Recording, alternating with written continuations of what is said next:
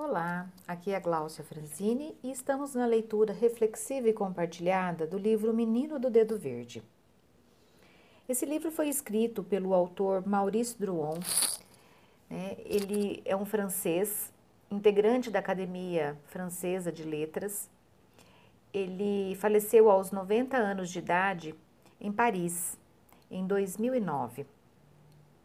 Foi autor de vários livros, porém, o Menino do Dedo Verde foi o único livro com um olhar para a infância.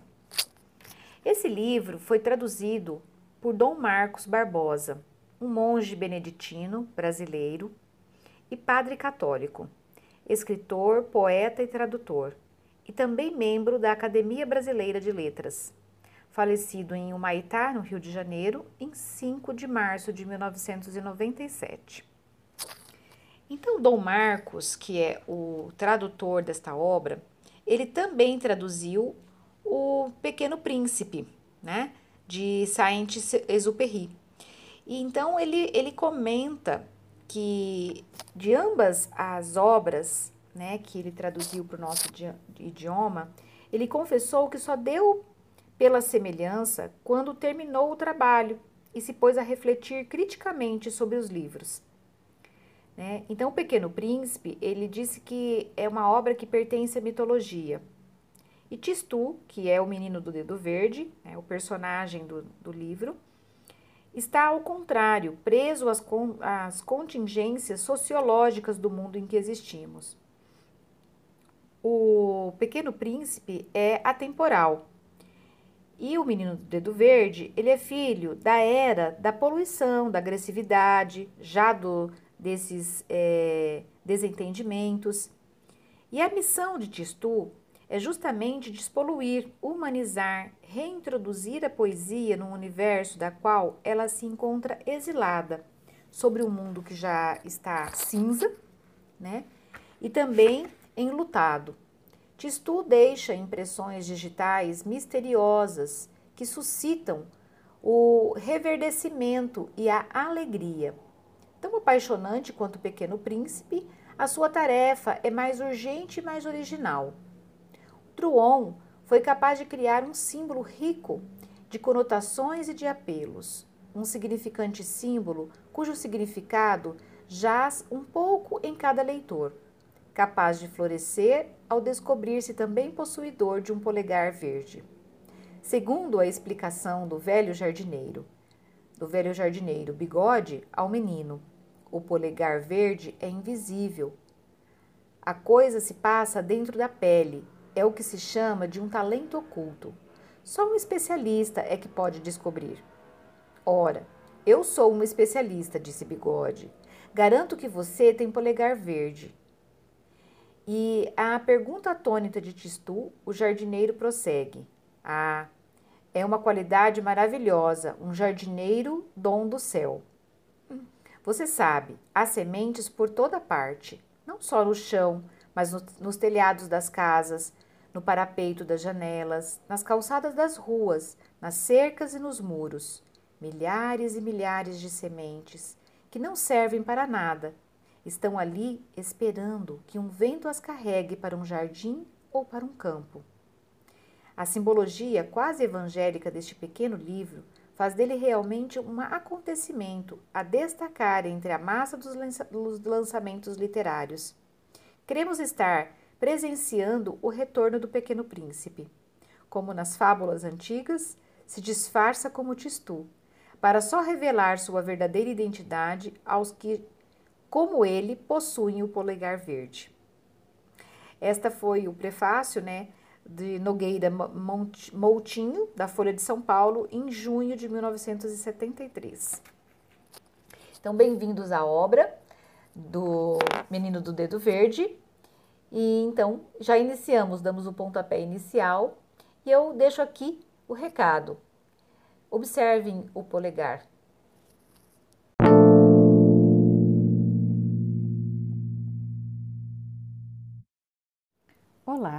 Aqui é Gláucia Franzini e estamos na leitura reflexiva e compartilhada do livro O Menino do Dedo Verde.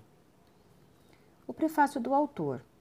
O Menino do Dedo Verde é a única história para criança que escrevi e, sem dúvida, a única que escreverei. Um dia achei que seria divertido e relaxante, entre dois volumes de Os Reis Malditos, tentar um gênero literário que eu nunca tivesse abordado e bem distante de todos os meus outros livros. No meio do caminho, reparei que as diferenças se davam apenas em relação à forma e à expressão, mas os problemas de fundo eram os mesmos. Primeiro, porque não há crianças às quais devemos nos dirigir especificamente. Há futuros adultos e também antigas crianças. No dia a dia, eu nunca falo com uma criança num tom infantil. Não a imagino tão tola que me obrigue a falar de forma tola com ela, para que ela me entenda. Quando eu era pequeno e falavam comigo desta maneira, eu ficava muito chateado e pensava, sem coragem de dizê-lo: aqui está um senhor bem bobo, que precisa se agachar para parecer que tem o mesmo tamanho que eu. O personagem de Tistu é um menino dessa espécie, que não admite que os adultos lhe expliquem o mundo com suas ideias pré-concebidas. E como ele apresenta, é a virtude essencial da infância, um olhar novo sobre os seres e as coisas, desorganiza o raciocínio dos adultos, que têm o julgamento embaçado pelas lentes de costume.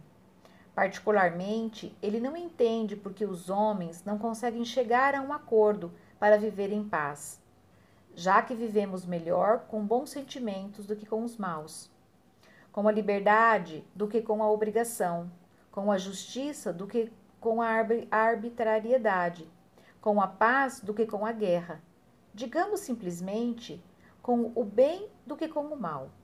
Da minha parte, e provavelmente é o que me resta de infância, ainda não entendi nem aceitei essa incapacidade.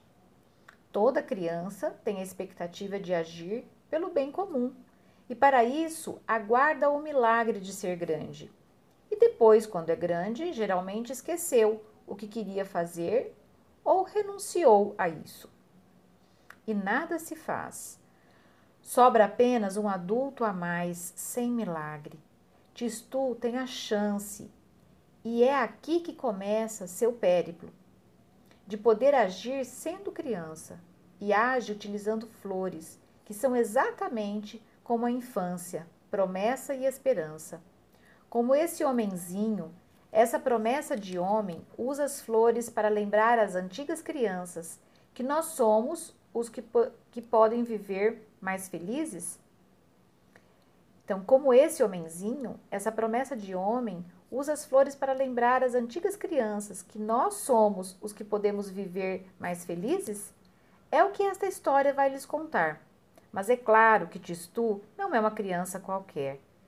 É o que tenho comprovado há 10 anos pelos amigos que conheço e, graças a eles, no mundo inteiro, amigos de todas as idades novembro de 1967, Maurice Druon.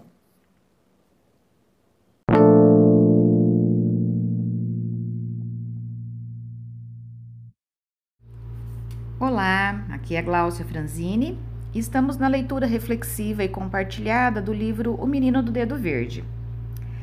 Este é um, um áudio sobre a reflexão dos dois áudios anteriores que nós falamos sobre a apresentação e o prefácio do livro. Aqui o Druon ele nos mostra que o futuro, né, é, e o passado também se reflete em relação aos arquivos ou os arquétipos da criança, né? Que todos nós fomos e ainda temos uma criança interior que nos habita, né? que se manifesta através de tantos recursos internos, emocionais, é, no nosso dia a dia e, e através da, das nossos comportamentos e atitudes. Então, ele fala para os futuros adultos ou ele fala também para as antigas crianças. Ideias pré-concebidas ou julgamentos embaçados pelas lentes de costume. O que, que ele quer dizer né, com isso?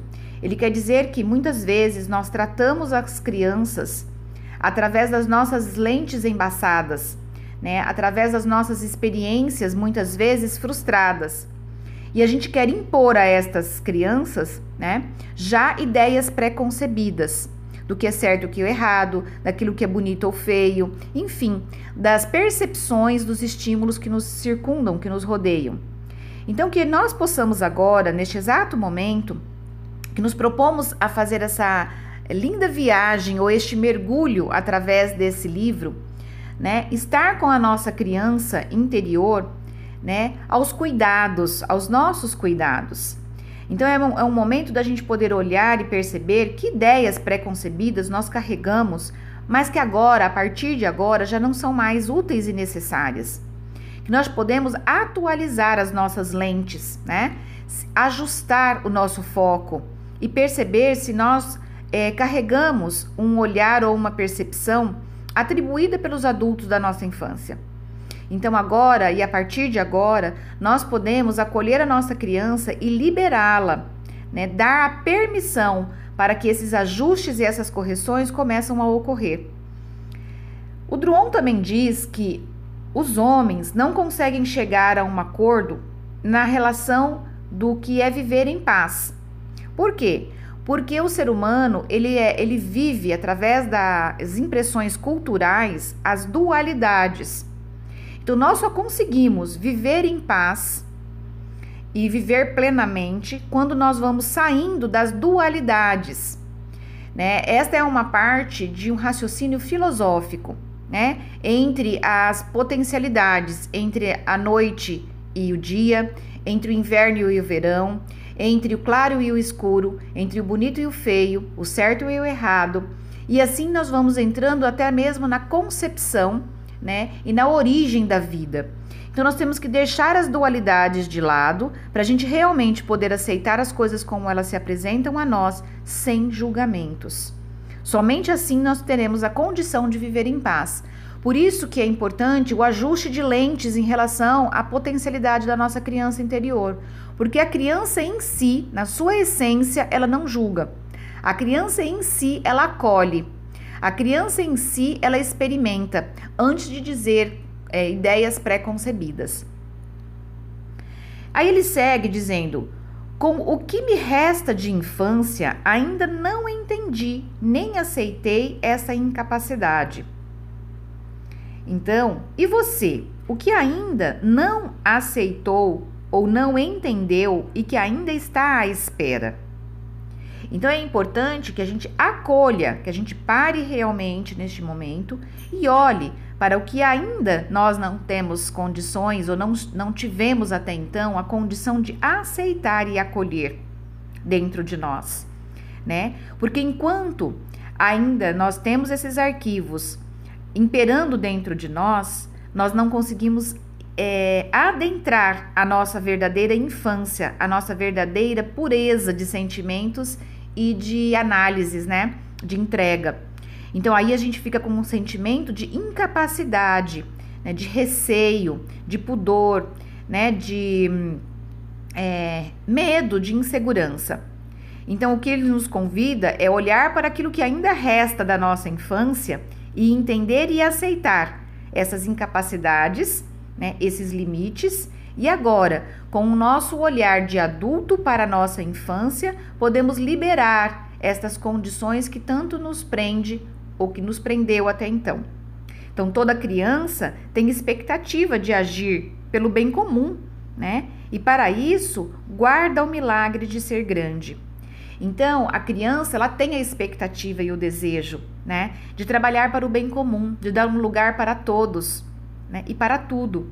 E para isso, enquanto criança, ela aguarda o momento de poder ser adulto e aí, no milagre de ser grande, poder ter o poder de realizar.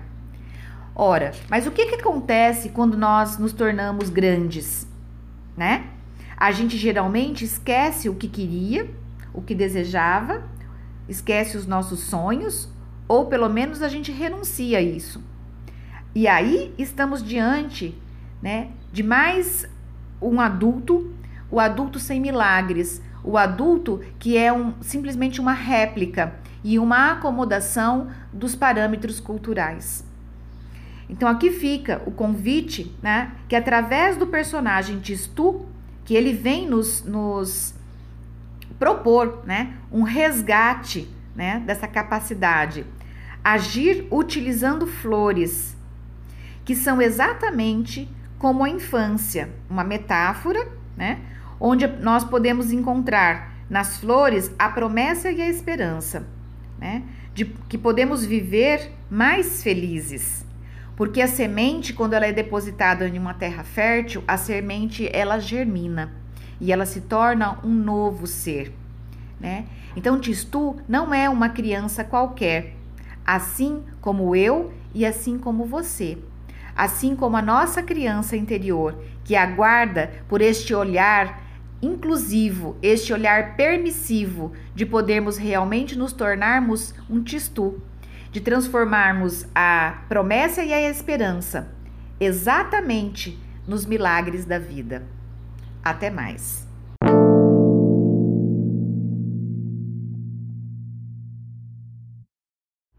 Olá, aqui é a Gláucia Franzini e estamos na leitura reflexiva e compartilhada do livro O Menino do Dedo Verde. Esta é a nota à edição brasileira, onde o tradutor está nos mostrando que algumas obras não só transcendem apenas as fronteiras dos países, mas também fronteira das ideias e que para ler este livro é preciso convidar a sua criança interior e que para com ela e através dela ter o poder e a leveza para receber o recado da promessa e da esperança através das flores. Ora, Tistu tem uma vidinha inteiramente sua, própria, e as proezas do seu dedo verde são inteiramente originais, próprios de uma criança originalmente em criança. O tradutor, apenas após o término do trabalho e já numa reflexão de ordem crítica, é que ele se deparou com as semelhanças e ambivalências entre Tistu e o Pequeno Príncipe. Dom Marcos Barbosa, o tradutor, ele indagava se Druon ele não havia homenageado um monge e quem sabe um antigo mestre revivido no velho jardineiro, com a sua mente em paz. Ora, através dos personagens, nós vamos percebendo as identificações projetivas. E aqui fica uma reflexão que com quem tem sido a sua relação até então? Quem seria ou quem estaria sendo o seu mestre? Ou melhor, diante do caminho, quem tem sido o seu mestre ou o seu jardineiro, o seu velho jardineiro? Ou onde ou atrás de sua mente tem encontrado um estado de paz? Onde, através da sua mente, você tem encontrado o seu estado de paz? Através do dedo verde? Através da relação com um velho jardineiro? Ora, quem tem sido seu mestre?